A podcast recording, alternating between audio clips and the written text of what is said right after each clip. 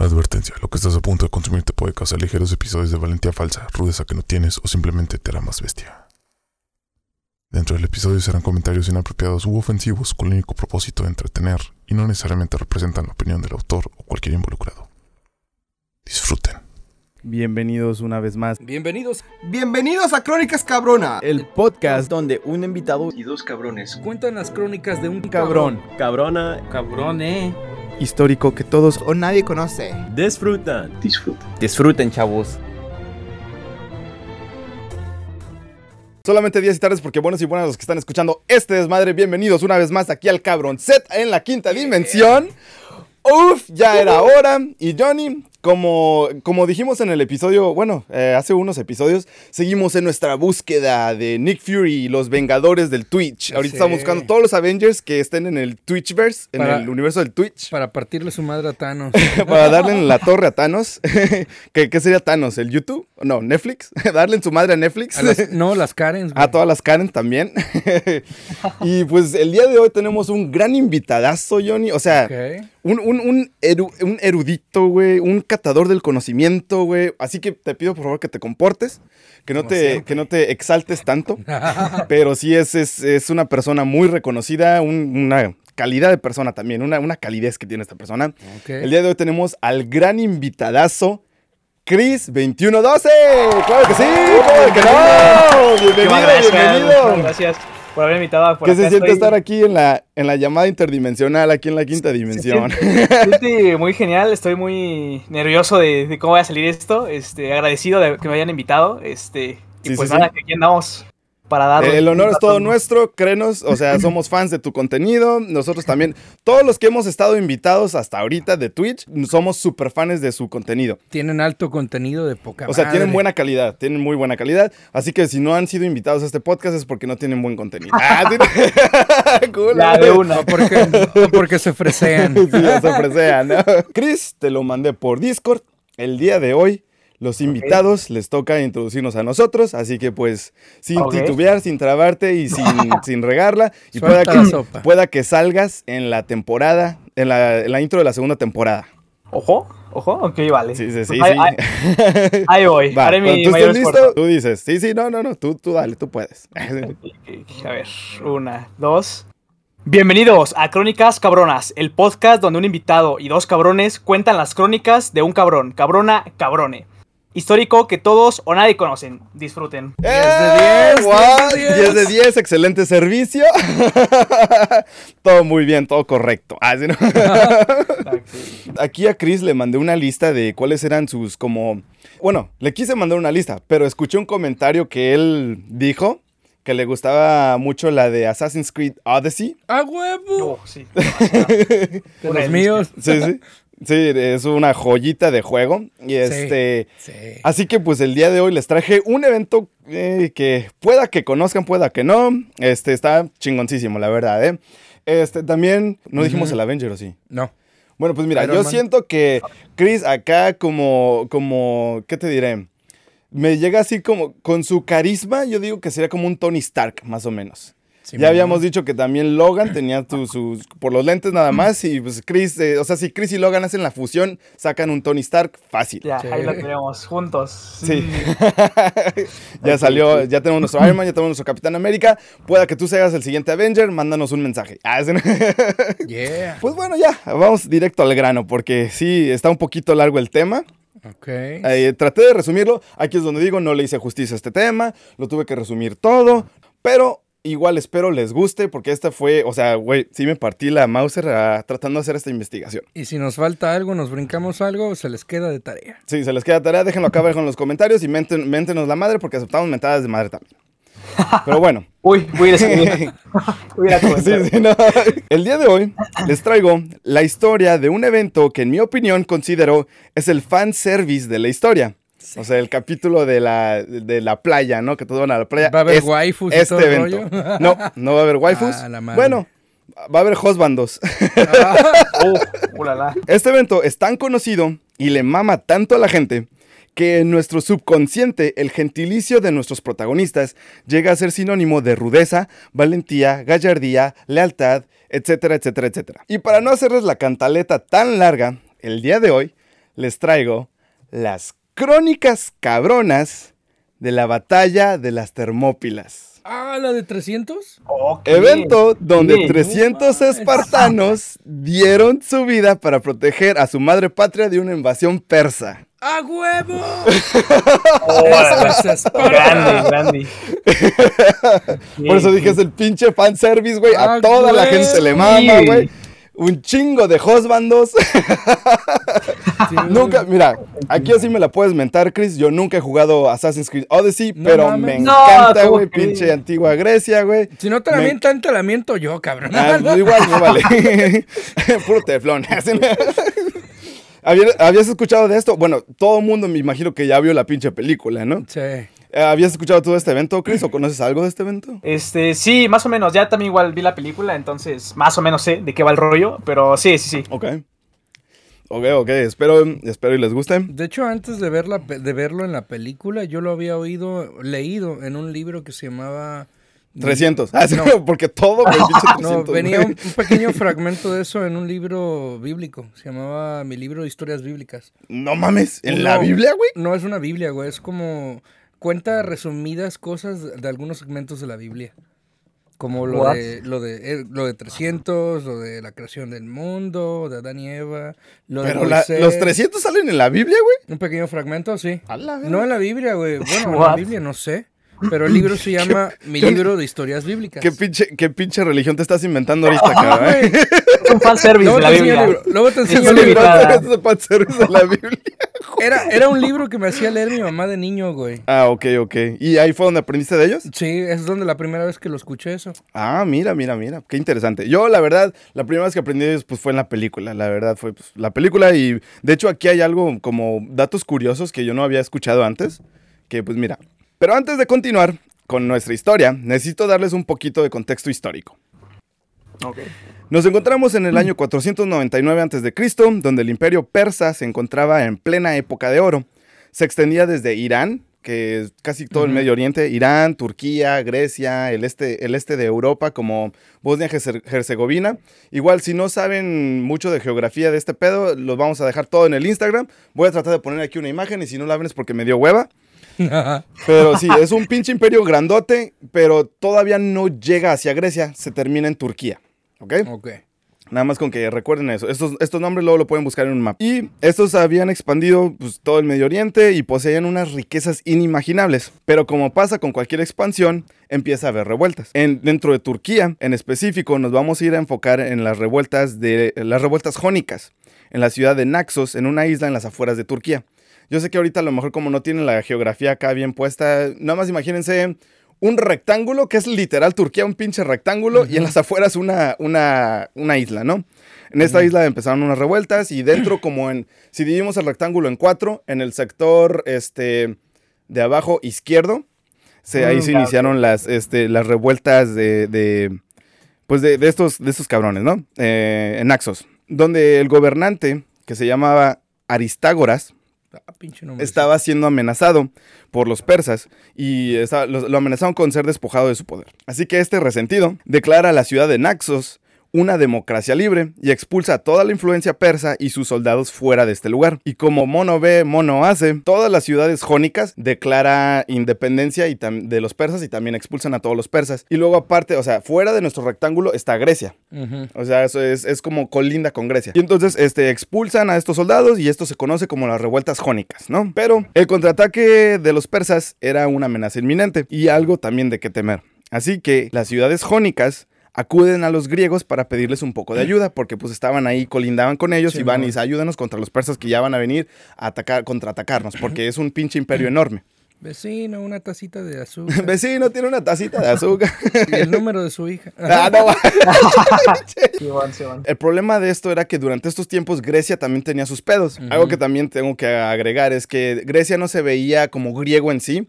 Eran las ciudades independientes que se veían primero como... En vez de decir, no somos México, somos eh, de Chihuahua, Sonora y todo eso, pero no somos mexicanos, ¿me entiendes? Ah, O sea, ellos se identificaban más por su estado. Ajá, Exacto, güey, por su estado soberano. Y pues por, lo, por esto mismo no se pusieron muy bien de acuerdo y la mayoría de Grecia también le tenía un chingo de miedo, un chingo de pavor a los persas y no les ayudan, a excepción de dos provincias que éstas se llamaban Caderetia y Atenas. Mandaron ayuda, pero lamentablemente aún así no fue lo suficiente como para ganarles y fueron aplastados por los persas. Damn. Y por si fuera poco, los persas victoriosos no estaban felices con, eh, con los griegos por asistir a sus estados rebeldes. O sea, como quien dice, ustedes las oyeron a estos cabrones, ahora vamos contra ustedes. Así que tan pronto y terminaban, y terminaron con las ciudades jónicas, el rey Dario I mandó todo su ejército a Grecia para castigarlos. Y al principio fueron exitosos, hasta que un día una tormenta destruye todos los barcos y suministros al frente de la batalla. Una tormenta ah, destruye los suministros y no solo eso, sino que desembarcan en la costa de Maratón. Esta es otra historia chingoncísima que muy pronto les vamos a hacer su capítulo también. ¿Estás invitado, Chris? Si quieres venir a ese capítulo, mira, más que, más que invitado. Genial. Este es otra, es casi un 300, pero antes del 300, ¿no? Esta es una historia La chingoncísima también. Es el Ajá, 600. la pre- la- ándale, ajá, sí, así Ok, mero. ok. Ganan, a pesar de que pues, sus, sus números eran, disparates, ¿no? Entonces ya se retiran los persas y con esto su venganza eh, tuvo un término muy corto, ¿no? Ok. Y luego, aparte de esto, agrégale que también empezaron a haber conflictos internos dentro de, de- de lo que era el imperio persa. Nuestro querido Dario nunca logró hacer un segundo ataque, una segunda invasión en Grecia. Y no solo eso, en su lecho de muerte, le declara a su hijo, Jerjes I, que como lo único de lo que él se arrepiente es de no haber podido cobrar su venganza contra los griegos. A la madre. Así que Jerjes se lo toma a pecho y volviéndose rey, toma 10 años sabatinos, ah, sabatinos, para recaudar fondos, recaudar soldados, recaudar todo, güey, para poder vengarse de los griegos. Con esto creo que ya tenemos suficiente contexto histórico y por fin podemos pasar a nuestros eventos. Sí, que se empiecen los chingadazos. Y de hecho, aquí pasa algo curioso. Hay un héroe anónimo, quien lamentablemente no se escucha mucho en este evento. Pero este héroe anónimo fue el estratega y la mente maestra detrás de todo este conflicto. No mames. Y fue el que cambió el curso de la historia. Estoy hablando de Temístocles. Me suena. Un ateniense, él dedujo que después de la victoria en Maratón, en, A- en Atenas, los griegos eh, tenían que prepararse para una invasión persa. Inminente. Ajá, porque pues igual no se iban a quedar así con las manos vacías los persas, ¿no? Simón. Así que pues este mismo estando involucrado en la política, dedica toda su carrera política como convencer a los atenienses de invertir en una naval y crear una chingonería de naval, pero lamentablemente el pueblo griego no pensaba de esta manera. Decían que de qué tenían que preocuparse si ellos ya habían ganado en maratón. Aparte, aunque pudieran, estos no contaban con los recursos suficientes, con el dinero y pues no se podía, ¿no? Como el de que, híjoles, joven, No pero como por un puto milagro de Dios, dos años después, los atenienses eh, dieron con un sedimento de plata ahí en Atenas y dicen que lograron recaudar 20 toneladas de A plata. la madre. y por si fuera poco, Temístocles echó a andar un plan diciendo que se tenían que preocupar porque había una isla, esta isla era ficticia, en las afueras de Atenas que estaban a punto de invadirlos y que hay que ahorita, ahorita la de ya invertir en este Bitcoin. Así, no, no, en una naval. ¿no? Les inventó ese cuento, les inventó ese cuento de la Les isla. inventó el ¡Hala! cuento de la isla. Se podría decir que gracias a esta mentirita, todo el puto mundo cambió, güey. Ahorita van a ver la importancia de esto. Convence a todo el pueblo y empieza a invertir en la naval. Y no solo eso, sino que Atenas se volvió la naval más poderosa de su tiempo. Ok. Ahora sí, volviendo con Jerjes, este, conforme él iba haciendo botes nuevos para su enorme ejército, no sabía qué hacer con los botes viejos. Y cuenta la leyenda que viendo que para tener acceso más rápido a lo que vendría siendo la Grecia continental, junta 700 navíos de estos navíos viejos, los anclan con piedras pesadas y sogas y ponen tablones a lo largo de estos 700 navíos y con eso creó un puente flotante donde cruzaría todo su ejército para llegar más rápido a Grecia. A la Oh, ya, Era ya, un puto estratega. Era. Jerjes era una chingonería de persona también, güey. Que Jerjes fue, o sea, desde su juventud entrenado para ser líder. Para resumir ya la historia, cruzan y empiezan a, y empiezan a dirigirse a hacia Grecia. ¿no? Y como era de costumbre, envió unos emisarios que se adelantaran para dar información y pidió su rendición incondicional a los pueblos griegos. Que fue lo que vimos en la película. Que ¿no? fue lo que pasó en la película, que llegan, Oh, viene ya, ya. Jerjes, ríndanse cabrones. Y eso de aventarlo al pozo es real. La ¿Oh, gente sí? agarraba a los emisarios. eh, eh, antes en la batalla de Maratón, así les, respondieron a, a- a Dario. Aventaron sus emisarios al pozo. Primero los Atenas lo aventaron a un, a un risco, creo, no me acuerdo dónde. Y los espartanos lo aventaron a un pozo, güey. Eso sí fue real. Eso sí fue real. ¡Es Esparta! Ah, El punto es que se los cargaron ahí. Exacto, güey. Jerjes ofendido, pues básicamente llegó la respuesta, ¿no? ¿Qué hijos de la chingada? Pues mueran todos. Pero que había un problema. Temístocles sabía que los pueblos griegos estaban tan separados que no iban a poder juntar un ejército a la de ya, a la, a- tan rápido y para enfrentarse contra los, los- el ejército de Jerjes. Así que pues lo que tuvo que hacer es pedirle a sus enemigos, los espartanos. Temístocles va y le pide ayuda a los espartanos y los espartanos, antes de tomar una decisión, siempre acudían al oráculo de Delfos. Cuando ven a la mona bailando ahí encuerada y todo ese rollo, ese es la- la- el oráculo de Delfos. dichoso oráculo, ¿no? Ajá, y Ah, sí era como. sí, así sí, le, le decía la mona encuerada, ¿no? Sí. Vale, vale, vale. y le dijo: el pueblo espartano padecería o se salvaría, pero lloraría por la muerte de un rey. Y este, eh, Leónidas, se lo tomó personal, diciendo: Yo soy ese rey que debe morir para salvar a los espartanos. Que también era una pinche élite militarista, güey. Este, ¿qué te diré? Desde los siete años hasta los cuarenta y tantos Sí. entrenabas nada más para ser soldado. Y es de- desde nacimiento también, porque desde cuando eras bebé te dejaban en la oscuridad, no te daban de comer a propósito. Casi como la peli, güey. Sí, pues, te tenía. sí, pero no los, sí. no los aventaban de un risco, Sí, sino que si veían un, algún defecto en el bebé, los dejaban en la naturaleza. Y, dato curioso, mucha gente encontraba estos bebés, iba y los adoptaba y se los llevaba. Pero muchos de esos también morían en la naturaleza. Güey, prácticamente eran Saiyajins, güey. Sí, Saiyajines, güey. Sí, eran pinche- Raza guerrera de nacimiento. Sí, una pinche raza guerrera. No quiero enfocarme mucho en la- el estilo de vida de los espartanos, porque Ujú. de por sí, así- exactamente con la película, los espartanos de los 7 años hasta los cuarenta y tantos eran soldados y eh, era un entrenamiento muy, muy rudo, ¿no? Entonces Leónidas lo que hace es junta a 300 de sus hombres élites, no eran 300 cualquiera, era 300 Los más élites. fregones. Y la razón por que nada más fueron 300 era porque tenía que dejar soldados atrás porque temía de que los esclavos que ellos tenían armaran una rebelión en contra del pueblo. Y por eso es que tuvo que dejar la mayoría de sus soldados atrás. Y entonces él ya sabía que iba a morir y sabía que era una misión suicida porque literal lo que les dijo Temístocles, le dijo a estos cabrones, a los espartanos, era de que vamos a ser nosotros contra el mundo. Consiguió a los 300 hombres que ya tuvieran un hijo para poder seguir con la descendencia de su apellido. Y no solo eso, sino que también estaba compuesto Tespos, Tebanos, eh, Ateneos, y también llevaron sus mismos esclavos a pelear. Y entonces Estos, sabiendo que tarde o temprano los iban a alcanzar, se adelantan los espartanos y llegan a lo que se llama el estrecho de las Termópilas. Aquí arriba voy a dejar esta distancia, era el estrecho de las Termópilas, que era como cuello de, cuello de, de botella, que dicen, ¿no? Era un lugar perfecto para una emboscada y para mantener la resistencia. Exacto. Los espartanos sabían que tarde o temprano iba a cruzar por aquí, así que pues ellos se adelantan. Oh, Chris, Uy. se apagó tu cámara. Espérame. no, está bien. Ahora sí, ya, una disculpa.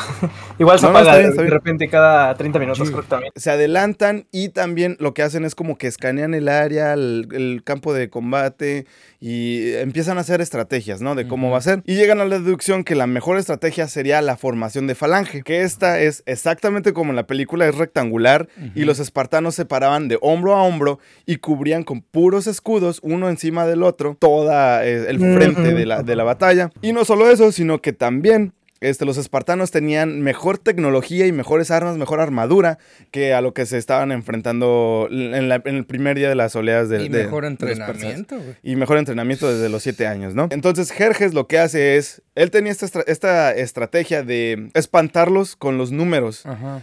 Y él mandaba la mayor cantidad de soldados posibles al principio para asustarlos y decir, güey, no mames, esto nunca vamos a acabar. Desmoralizarlos, creo. Ajá, sería. como Ajá. desmora- desmoralizarlos. Y total, manda sus 300 mil soldados y pues no tienen efecto en los espartanos. Conforme iba progresando la batalla, la manera en la que peleaban era como en pulsadas. Hay una barrera de escudos, llegaba una oleada, te empujaba y se peleaban ahí cuerpo a cuerpo y luego retrocedían otra vez y volvían a darte otra pulsada y así es como realmente se peleó.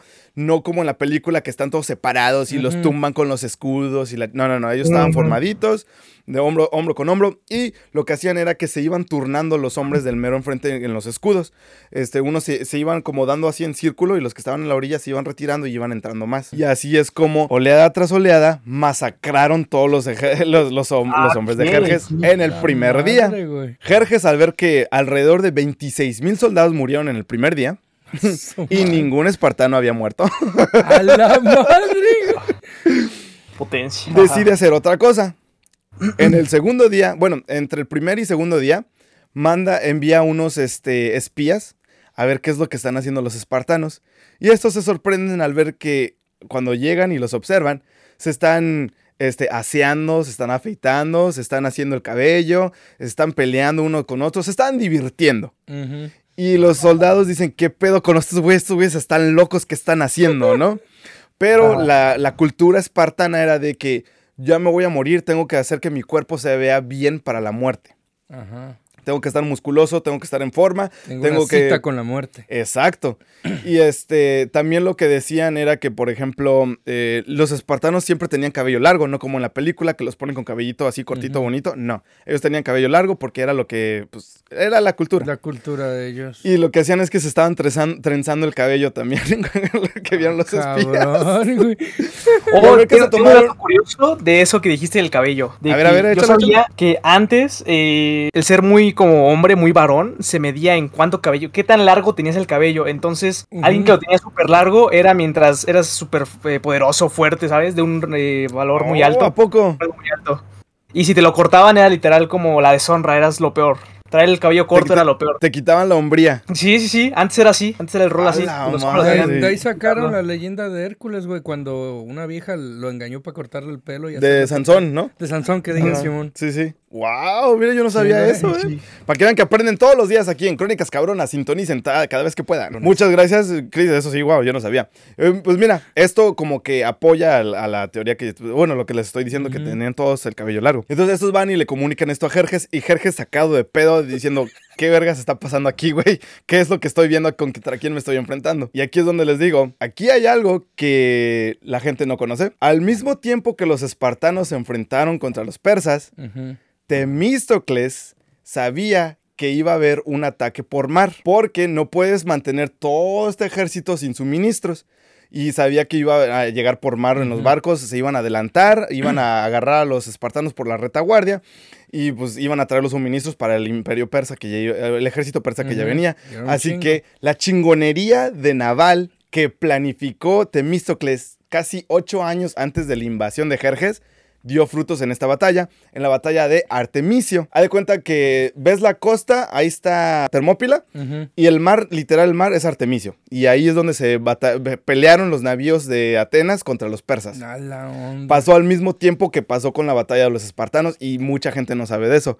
De hecho, creo la segunda película La habla de navíos, película, ¿verdad? Ajá. Y la estrategia de estos era que fueron alrededor de 300 navíos este, es- Atena- aten- atenienses contra 1270 navíos persas. A su madre. Pero la estrategia de los, de los, ah, de los atenienses no era embarcar en el barco enemigo y atacar cuerpo a cuerpo, sino embestir Sí. los navíos. Eso sí como en la, en la película. película. Y eso sí, ese sí es dato que sí sale en la película. Y eh, embestir en los, en los navíos y destruir los barcos enemigos. Y de eso se trató. Y por eso llevaban esclavos y gente remando para eh, conseguir velocidad. madre, y mientras uno le pegaba de un lado, llegaba otro navío que les- estaban reforzados con bronce en las, en las partituras de enfrente. Y le daban del otro lado, partiendo barcos enemigos a diestra y siniestra. Sí, güey. Ya Esto no- estaba pasando mientras los espartanos estaban dando su chingonería también, ¿eh? No mames. En el segundo día, Jerjes decide enviar a sus fuerzas élites, los inmortales. Los de las máscaras culeras que parecían ninjas, ¿no? Y dato curioso, ellos no tenían máscaras, tenían un velo negro Que se podía ver, era como la seda o un velo que- delgadito que se podía ver a través de ellos, pero de esta manera no podías ver su rostro y no podías ver quién te mataba. Y la razón por la que se llamaban inmortales era porque Jerjes tenía tantos de estos cabrones que tan pronto uno moría o uno se iba a descansar, lo reponían con otro soldado, haciéndolos parecer que estos nunca morían. Y por eso se llamaban los inmortales. Y total, esto tampoco funcionó. Se la pelaron a los espartanos con su formación de, de falange. Y Jerjes estaba completamente, perdió su pinche mente, se volvía loco. Discúlpenme, esto está súper resumido, pero igual acá abajo en la descripción va a estar todo para que todas las fuentes y bibliografías están abajo en la descripción. Aquí sí como que no. Es que hay, mucha discrepancia en la historia. Unos dicen que fue un soldado espartano, como en la película. Otros dicen que fue un, un pastor. Aquí así hay discrepancias en la historia, que supuestamente un hombre llamado Efialtes. Unos dicen que era soldado espartano, unos dicen que era pastor del área. Otras fuentes dicen que fue el mismo Jerjes que divisó una vía que les llegaba por la retaguardia a los espartanos. Y de esta manera podían atacarlos.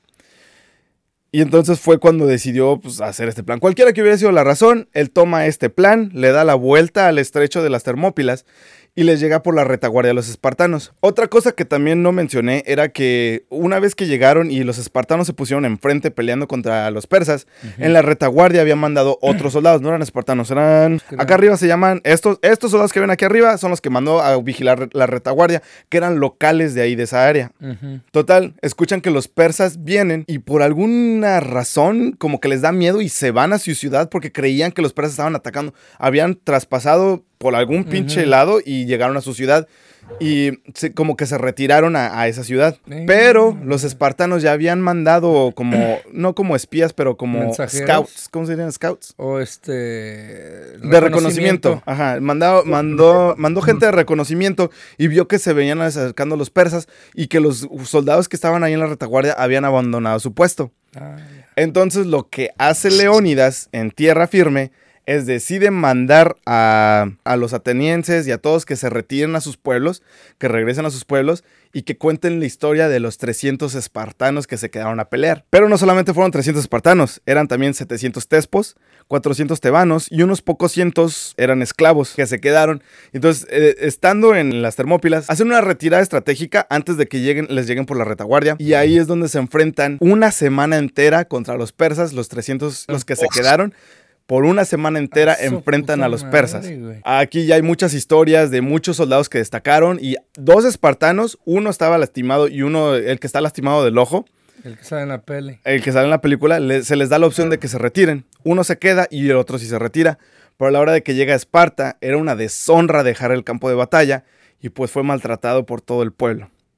Y pues hasta la fecha le decían, bueno, no hasta la fecha, pero en su momento le decían que era un cobarde, le quitaron, le despojaron todos sus derechos de espartano, lo trataban como un esclavo, hasta que ya, pues tiempo después, cuando se recruparon los griegos y contraatacaron a los persas otra vez, murió en batalla y ya le dieron su, su honor, ¿no? Qué mierda, güey. A huevo. Arriba la, la sociedad militarista, ¿no? Total, se retiran. Este, pues llegan los primeros días, todo bien, todo correcto. Este, se les rompen las lanzas. Eh, Heródoto, según Heródoto o Plutarco, uno de esos historiadores, contaron que eh, a los espartanos que se les rompían las lanzas peleaban con las espadas. A los que se les perdían las espadas peleaban con los escudos. Los que perdían los escudos peleaban con los puños. Y a los que les cortaban las manos peleaban con los dientes. Damn. Eran una ferocidad y una chingonería Hasta el último aliento, güey. hasta el último ¿eh? aliento. Y a pesar de que ya no tenían tantas, fuer- tantas fuerzas, eh, los, los griegos, aún así lograron matar un putamadreo de... O sea, decían que 10 de cada... O sea, por cada soldado mataban a 10.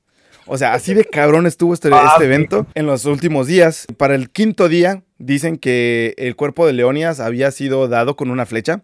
Y los espartanos pelearon por el cuerpo de Leónidas y, lo re- y lo- se volvieron a retirar y para esconder su cuerpo y lo defendieron hasta la muerte.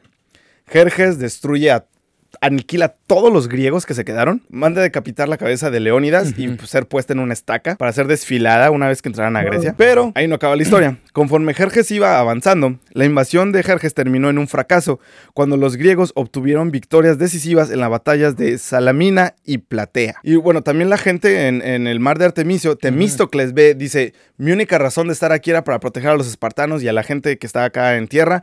Ya murieron, vámonos a la retirada. Temístocles junta a toda la pinche gente griega y es cuando van, y contraatacan en Salamina y Platea y es cuando ganan y hace que los persas, los persas se retiren. Y Jerjes derrotado sale de ahí y de hecho dicen que Jerjes, una vez que Jerjes llegó a su poder y fracasó en estas batallas, es cuando empieza a decaer el imperio persa. Ahora vamos a la razón por la cual esta batalla fue tan importante, es porque durante estos tiempos cuando Temístocles empezaba a juntar a la gente, a organizar. a organizar para ir a las Termópilas, en Grecia estaba apenas naciendo y emergiendo esta loca idea de que tal vez el pueblo debería decidir y escoger a sus gobernantes. No mames. Demasiado loca esa Como idea. quien dice, los principios de la democracia que conocemos y como vive casi todo el pinche mundo hoy en día. Y si no hubiera sido por Temístocles y los 300 espartanos, eh, Grecia hubiera vivido en una como monarquía, bueno, como en un imperio y nunca hubiera na- esta, esta idea de la democracia se hubiera erradicado porque era con lo que inició los, las, las, las revueltas jónicas. Y también fue la primera vez que griegos, atenienses, espartanos, tespos se, se unieron Para pelear juntos. para pelear contra un enemigo común. Y con esto damos conclusión a las crónicas cabronas de la batalla de las Termópilas. Damn. Traté de resumirlo, pero dar los puntos importantes. No dije frases importantes que se dijeron, como esa de cenar, cenar a oscuras. O que diga, a pelear en la, pelear en la sombra. En la sombra. Porque dicen que las flechas cubrirían el sol de los persas. Y tampoco dije eso de que una vez que Jerjes se topa con los espartanos, les dice que entreguen sus armas y los espartanos le dicen vengan por ellas, güey. Eso era otra chingonería que no les- dije, güey. Cuando les mataron rinocerontes y otros animales. Sí, eh, eso sí fue de la película, eso nunca pasó en la vida ¿No? real. Lamento romperles el corazoncito, Madre. pero no pasó, güey. Pero sí tenían tecnologías raras, güey. Ok, Y sí hubo pues, batallas raras así en estos tiempos, ¿no? Pero bueno, aquí vamos de izquierda a derecha y nuestro gran invitadazo, Chris, ¿qué te pareció la historia y cuál fue tu parte favorita, hermano? Este, me gustó mucho, la resumiste creo que bastante bien. Hay algunos detalles que ahí sí faltaron, pero siento que cualquiera que Sí. no sepa de esto, este, le puede entender muy fácilmente, ¿sabes? Como dices, las películas y, y demás, este, ya se tiene el contexto. Este... Y, y yo siento que me, me gusta mucho cómo en la película trataron de traerlo a la vida, ¿no? Sí. O sea, como que puedes ver la tecnología que tenían los espartanos y todo ese rollo. Sus No agregué también, ajá, no agregué también los detalles que la armadura de los persas era muy inferior a la de los espartanos y eso también ayudó mucho, pero pues también eran una chingonería en batalla. Sí, perdón, ahora sí, perdón, prosigue. Claro, bien, claro, Perdón. este, pues eso, creo que mi parte favorita es la de justo cuando están en el estrecho, de que como esa, formación increíble de que a pesar de Sí. que el enemigo, el enemigo sea mayor que tú, pues solamente haciendo estrategias lo puedes vencer, ¿sabes? No Exacto, y es como una mente estratega puede cambiar, o sea, el mundo, literal, el mundo. Y nadie conocía a Temístocles. Me alegra mucho, qué bueno que te haya gustado. Esto lo, mira, lo escogí pensando en ti, hermano, porque pues yo sé que te gustaba la antigua Grecia y todo ese rollo. Sí. Y, y creo que te haya gustado. Muchas gracias, Chris. Ah, Johnny, ¿qué te pareció la historia? ¿Cuál fue tu parte favorita? De puta madre. ¿Cuál, fue tu reacción Pues- cuando dije la batalla? Yo pensé que cuando iba a decir la batalla de las Termópilas no iban a saber de qué era, güey. Y yo dije, oh shit, creo que lo subestimé. Güey, estás entrando, estás entrando en mis dominios. ah, chido, güey. Pero sí, ¿qué te pareció? ¿Cuál fue tu parte Pues, favorita? Chido, güey, pues me emocionó un chingo, güey. Conozco muchos detalles de este desmadre, güey. Sí, sí. Me he bebido las pelis, he leído a lo mendigo. Mi profesor hasta me ponía a hacer planas ¿Neta? cuando no le llevaba la tarea sobre ese desmadre. Pero sí le ponía atención. Pero lo hacías a propósito, ¿no? Porque te gustaba No. tanto que... No, es que me daba hueva, güey, hacer planas y esas chingaderas. Yo, Ah, ya, ya. Yo soy más de escuchar, poner atención y órale. Pero eso de hacer las tareas se me hacía algo innecesario para Ah, ya, ya, ya. ¿Y para qué malgastar mi tiempo? Ay, se- soy muy inteligente para la escuela, Ándale. para el sistema educativo.